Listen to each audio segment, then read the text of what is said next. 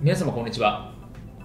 弁護士をしております。中野秀俊と申します。今日のテーマなんですけれども裁判所は証拠を集めてくれないの？というテーマでお話をしたいというふうに思います。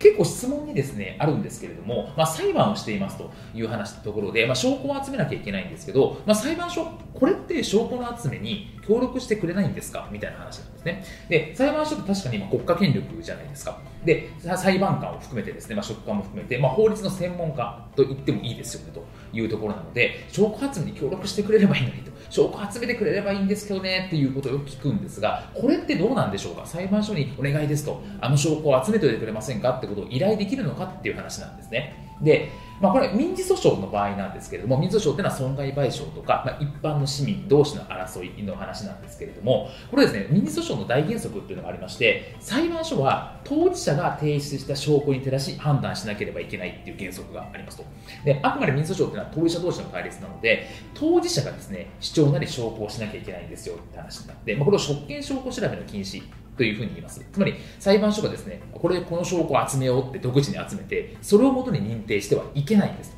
ダメなんですという話なんですね。なので、イメージとしてよく話すんですけれども、裁判所というのは何もやってくれないんですよ。はっきり言って。何もやってくれない。あの動かないイメージです。なので、裁判所にあれやってください、これやってくださいっていうのは間違い。であくまで事実を主張するとか証拠を集めるっていうのは原告、まあ、被告ですねお互いの役割ですで、裁判所は勝手に証拠を集めちゃいけないんです。ダメなんですってされてるんです。なので、協力してくださいとか、そういうことをしてはダメなんですってされてます。で、もちろん一部例外はあるんですけれども、原則的にやはり証拠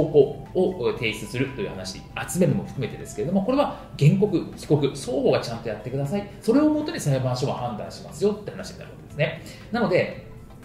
実はこういう証拠があったんですとか、いうのを後から言っても遅い場合があります。で、裁判所はあくまで裁判所にですね、証拠として提出されたもの、これを元に判断します。で、それ以外は判断の対象になりません。って話なんですね。なので、この証拠として提出する、裁判所に提出されたものを基づいて、裁判所は事実認定するというところなので、まあ、あれを、ああいう証拠もあったんだ、実際はこうだったんだって言っても遅い場合があります。あくまで主張と証拠というのは当事者の役割なんですよ。裁判所はそこに入ってはいけないんですよってことは押さえておいて、ちゃんと適切な主張と証拠を提出するってことが大事かなというふうに思います。本日も動画をご覧いただきましてありがとうございました。